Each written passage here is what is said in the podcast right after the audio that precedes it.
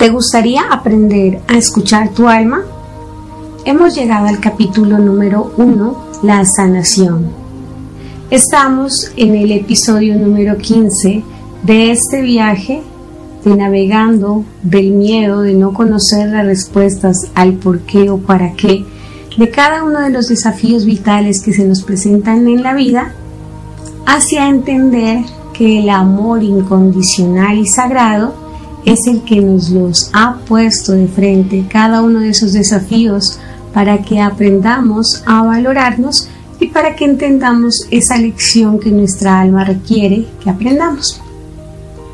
Nuestro ser sufre, nuestro ser sufre cada vez que no tiene el control sobre una situación. Por eso esos desafíos vitales nos dañan, nos duelen, nos hacen sufrir, nos hacen preocupar, pero debemos entender que están ahí para enseñarnos algo, para que aprendamos a entender, a defendernos, a amarnos, a amar a nuestro prójimo, a saber que solamente cuando amamos de verdad, cuando agradecemos con el corazón, estamos conectando con el amor de ese ser superior en el cual tú crees. Hasta el día de hoy hemos conocido el prefacio, el prólogo y la introducción del libro El don de tu alma. Ahora vamos a tomar cada uno de esos desafíos vitales que se nos han ido presentando en la vida, que no todos hemos tenido que pasar por ellos y que si los hemos vivido, los hemos entendido desde otro punto de vista, desde otra perspectiva.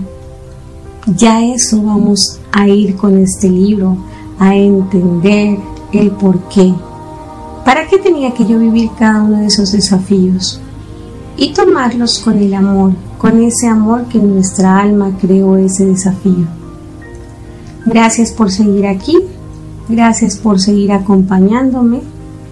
Me gustaría que al terminar de escuchar este primer episodio de los capítulos, tú te preguntes ¿Qué has aprendido hasta el día de hoy con estos episodios, con estos podcasts? ¿Ya estás aprendiendo a escuchar tu alma? ¿Ya puedes distinguir cuándo la has escuchado? ¿Cuándo ha sido la intuición la que ha hablado? ¿Te gustaría entender cómo escucharla? Cuando tú entiendes el porqué de cada uno de esos desafíos, cuando los tomas desde otra perspectiva, cuando entiendes que esa persona que te hizo daño no lo hizo porque quería hacerte ese daño, sino porque tenía que enseñarte la oscuridad para que tú pudieras descubrir tu luz, en ese momento estás aprendiendo a escuchar tu alma. Es en ese momento en el cual estás conectando con ella y estás aprendiendo para qué. Por eso, cada vez que un desafío vital se presente ante ti, pregúntate por qué o para qué esta situación está ante mí. Cuando te enfermas, cuando alguien te trata mal, cuando tienes problemas de dinero, familiares, de trabajo, pregúntate por qué, para qué. Si es algo que se repite muchas veces, ¿Qué lección no he aprendido? ¿Qué lección es la que está oculta en ello que no he podido entender? Y pide a tu alma, pide a ese ser superior que te enseñe el camino, que te enseñe a conectar con tu intuición para que aprendas esa lección que está ahí escondida. Iniciamos. Toma una posición cómoda Toma tres respiraciones profundas. Permítete conectar con tu alma y con tu escucha consciente. Empiezo con la lectura del libro. Capítulo 1. La sanación. Primer fragmento. El viaje que has emprendido al leer este libro será más significativo y sanador si tienes un cierto marco conceptual Empecemos entonces con una pregunta fundamental. ¿Por qué antes de nacer planeamos tener en esta vida ciertas experiencias, incluyendo grandes desafíos? ¿Qué es el karma? En ocasiones el karma se conceptualiza como una deuda cósmica, pero en mi exploración de la planificación prenatal he llegado a considerarlo más bien una falta o una ausencia de experiencias equilibradas. Por ejemplo, si tienes un hijo discapacitado y dedicas tu vida a cuidarlo y amarlo, después de esta vida cualquiera de los dos o ambos podrían tener la sensación de haber sufrido una experiencia desequilibrada. En el nivel del alma es probable que ambos tratéis de equilibrar las experiencias de esa vida, y si es así, podéis planear juntos otra reencarnación en la que se inviertan los papeles. Tú decidirías nacer con una discapacidad física y le pedirías al que fue tu hijo que asumiera el papel de tu madre o de tu padre. Motivado por el gran amor hacia ti y por el deseo de equilibrar la experiencia de esta vida pasada, posiblemente él estaría de acuerdo con tu solicitud y así otra vida se pondría en marcha. La sensación de equilibrio en el alma no se deriva de lo que ésta hace por otra alma, sino de experimentar una vivencia que no tuvo antes. Por ejemplo, el alma de tu hijo tendrá una sensación de equilibrio cuando haya experimentado el hecho de cuidarte. De forma semejante, lo mismo te sucederá a ti una vez que recibas sus cuidados. El mismo principio se aplicaría si hubieras abandonado a tu hijo discapacitado en una vida anterior. Aunque bien podrías decidir tratar de arreglar las cosas con él en otra vida, eso no crearía una sensación de equilibrio, que únicamente lograrías al experimentar tú mismo el abandono. Escuchadme bien, dijo Yeshua al hablar de este tema. El karma no se equilibra al hacer el bien a otra persona como piensa la gente. No es haciéndole algo a alguien como equilibra su propio karma, sino teniendo uno mismo la experiencia. Asimismo, existe una diferencia entre lograr el equilibrio y liberarse del karma. El karma se equilibra cuando el alma siente que ha experimentado todos los aspectos de un asunto y se libera cuando se resuelven las causas subyacentes del desequilibrio original. Esta diferencia es importante a menos que sanemos las causas subyacentes de nuestro karma tenderemos a generar un nuevo karma aún después de equilibrar el original. Por ejemplo, supongamos que en una vida anterior tuviste la falsa creencia de que los recursos del universo eran limitados y no había suficiente para todos. Supongamos también que esta falsa creencia te provocó mucho miedo, tanto que decidiste robar la comida de tu vecino. Al final de esta existencia, cuando volviste a la esfera no física y revisaste tu vida, sentiste un deseo de equilibrar esa experiencia. Por ello, planeaste experimentar algún tipo de pérdida material en tu siguiente vida y restablecer en tu cuerpo la energía del miedo y la falsa creencia de la escasez con el propósito de sanarlos.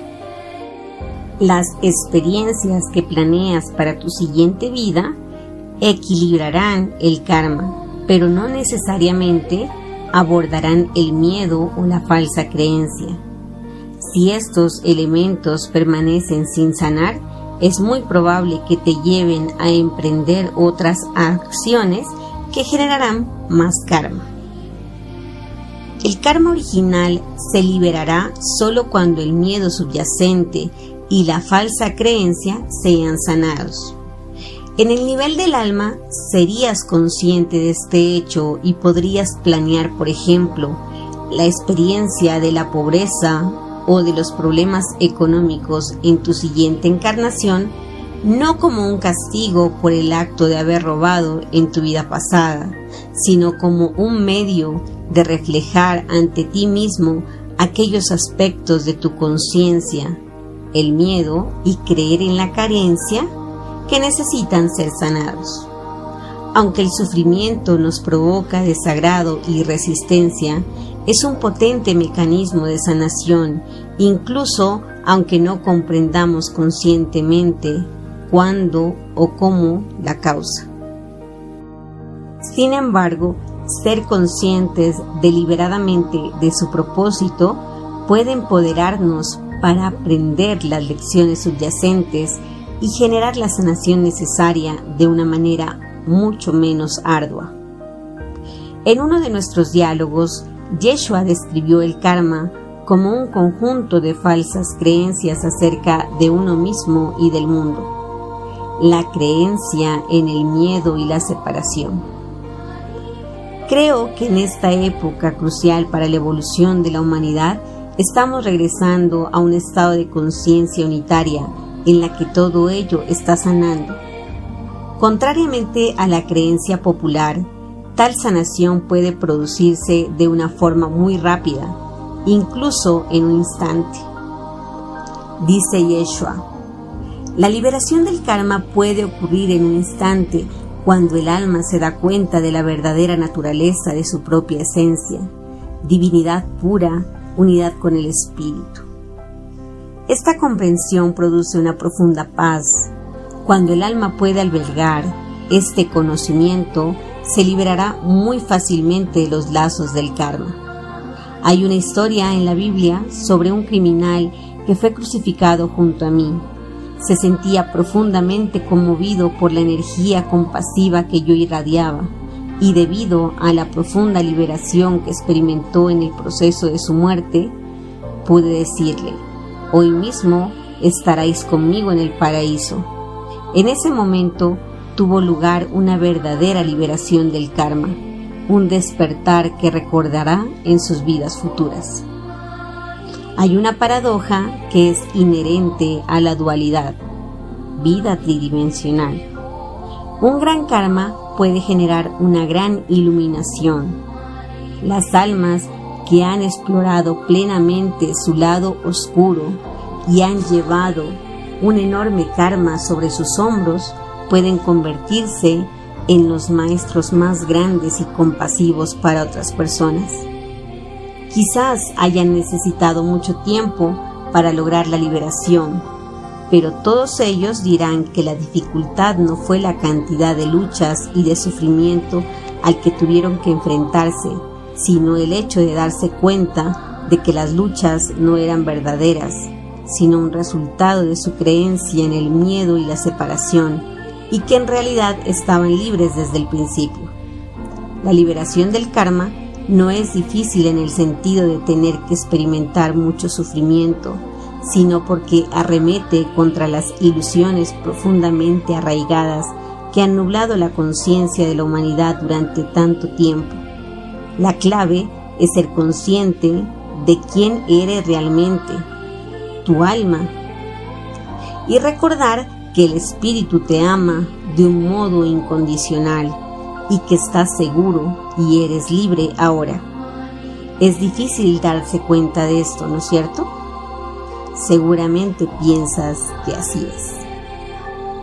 El objetivo de este libro no es más que ayudarte a recordar quién eres realmente el vasto, sabio, afectuoso, ilimitado, eterno y sagrado ser que planeó la vida que llevas ahora. Conforme entras más plenamente en este recuerdo, verás cada vez más con mayor claridad que puedes equilibrar y liberar tu karma y sanar todo lo que necesitas sanar. Tú eres el poderoso creador de todo lo que experimentas tanto de los desafíos que planeaste antes de nacer como de la sanación que creas a cada momento. En el fragmento del día de hoy, el autor nos enseña qué es el karma. Nos dice que el karma no es una deuda cósmica como se lo conceptualiza, que él a través de su propia exploración, por los planes prenatales, entiende que es una falta o una ausencia de experiencias equilibradas. nos pone como primer ejemplo cuando una madre debe cuidar a su hijo discapacitado y cómo a nivel del alma ellos deciden para equilibrar ese karma y para que los dos no se sientan en desequilibrio, tanto la madre por haber dedicado su vida solo a cuidar a su hijo y su hijo por saber que su madre tuvo que dedicarse a cuidarlo, a nivel de alma deciden venir a la siguiente vida en un personaje inverso. Su hijo como madre y su madre como hijo para poder equilibrar ese karma. Que Yeshua nos enseña que el karma no se equilibra al hacer el bien a otra persona como siempre hemos creído, que no es haciéndole algo a alguien más como uno equilibra su propio karma, sino que es teniendo esa experiencia. La experiencia nos permite equilibrar esos karmas que es distinto equilibrar el karma a liberar el karma. Que el karma se equilibra cuando el alma siente que ha experimentado todos los aspectos de ese asunto y que ese karma se libera cuando se resuelven las causas del desequilibrio original. Que debemos sanar esos karmas para no tener que generar otros nuevos karmas nos da como ejemplo cuando nosotros tenemos esa falsa creencia de que los recursos son limitados y que no hay suficiente para todos y que por esa falsa creencia podemos llegar a robarle a alguien más. Que eso nos causa miedo y una falsa creencia de escasez por eso llegamos a realizar esa acción. Que muy seguramente para poder equilibrar ese tipo de experiencia en la siguiente vida, no como castigo, sino para poder equilibrar el, ese karma que traemos, tenemos que empezar a revisar ese miedo de la carencia, ese miedo del sufrimiento, todo eso que nos causa desagrado y resistencia, pero que también eso nos lleva a que eso sea como un catalizador que nos lleve a sanar, que nos lleve a cambiar nuestro pensamiento. Por eso siempre nos vamos a ver enfrentados hacia erradicar completamente de nuestra vida el miedo. Siempre tenemos que revisar por qué vivimos esa experiencia, para qué pedimos vivir esa experiencia. Entender que nuestra alma en realidad no está sufriendo por eso que nos está pasando, sino que está muy feliz de estar aprendiendo esa lección que debíamos pasar para poder equilibrar y liberar nuestro karma. También nos enseña que Yeshua también ha descrito el karma como un conjunto de falsas creencias en el miedo y la separación de uno mismo y del mundo. Él nos enseña que Yeshua dice que la liberación del karma puede ocurrir en un instante cuando el alma se da cuenta de la verdadera naturaleza de su propia esencia, que somos divinos por ser hijos de ese ser superior en el cual tú crees y de nuestra unidad con Él y con todas las personas que tenemos a nuestro alrededor, que no existe la separación a nivel de almas, que todos somos uno solo, que la única realidad es el amor, el amor incondicional entre todos los seres humanos y la unidad. Yeshua nos trae una gran enseñanza para nuestra alma y nuestro ser, que ese gran karma puede generar una gran luz, que las almas que han explorado plenamente el lado oscuro y han llevado un enorme karma sobre sus sombras, pueden convertirse en maestros más grandes y compasivos para otras personas. Porque cuando tú has vivido algo difícil en tu vida, cuando tú has tenido una persona enferma a tu lado, cuando te has quedado sin trabajo, sin hogar, sin dinero, cuando lo has perdido todo y has vuelto a renacer de las cenizas, te vuelves en una persona que ayuda a los demás, que tiene compasión por el desamparado, que sabe lo que es estar en el abismo, que sabe lo que es estar en la oscuridad, que ya entiende que a veces tenemos que ir tan abajo para empezar a entender lo que teníamos arriba, para poder agradecer por eso que tenemos, para dar las gracias por todo eso que pensábamos que era tan poquito, pero que en realidad nos ayudaba. ¿Cuántas veces has menospreciado tu trabajo sin entender que hay alguien más que añora tenerlo? ¿Cuántas veces has hablado mal de tu empresa sin entender que muchas personas desearían trabajar en esa empresa, que lo ven como algo maravilloso? ¿Cuántas veces has dicho qué casa tan fea en la que vivo o te has sentido avergonzado por ello? Sin darte cuenta que hay personas que no tienen una casa, que viven en arriendo y que lo que más desearían es tener una casa propia. Y algunos otros ni siquiera tienen casa. ¿Cuántas veces has sido muy duro contigo mismo o con tu familia sin darte cuenta que hay personas que están solos, totalmente solos? Y cuando te culpas a ti, cuando te juzgas a ti, cuando te tratas mal a ti, no te das cuenta que hay muchas personas que no tienen una mano, un brazo, una pierna, un pie, y se aman así, y son capaces de salir adelante. Entonces deja el miedo, suelta ese miedo, empieza a entender que tu alma cada una de las pruebas que te trae, cada uno de los desafíos vitales que estás viviendo en el día de hoy, tienen una razón de ser. ¿Quién te puede decir qué es? Tú mismo. Revisa por qué estás viviendo eso. ¿Qué de pronto vivías antes y no lo supiste valorar? ¿O qué has venido viviendo de maltrato, por ejemplo, y no has puesto una barrera, no le has dicho a la otra persona que no te trate mal, que no mereces eso. ¿Cuántas veces se te han presentado oportunidades de cambiar de trabajo, pero el miedo no te ha dejado hacerlo porque estás en tu zona de confort? ¿Cuántas veces has estado en lugares que no querías estar pero por no quedar mal con los demás, has seguido ahí.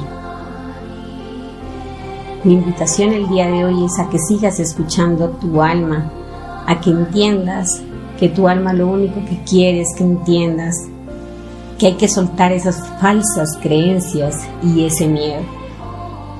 Y que entiendas que todo es amor, amor ilimitado, amor incondicional, amor sagrado. Y que solo el amor te hará entender que somos perfectos como somos. Y que si alguien más logra salir adelante, yo también lo voy a poder hacer. Que si alguien más tiene dinero, yo también lo voy a poder llegar a tener.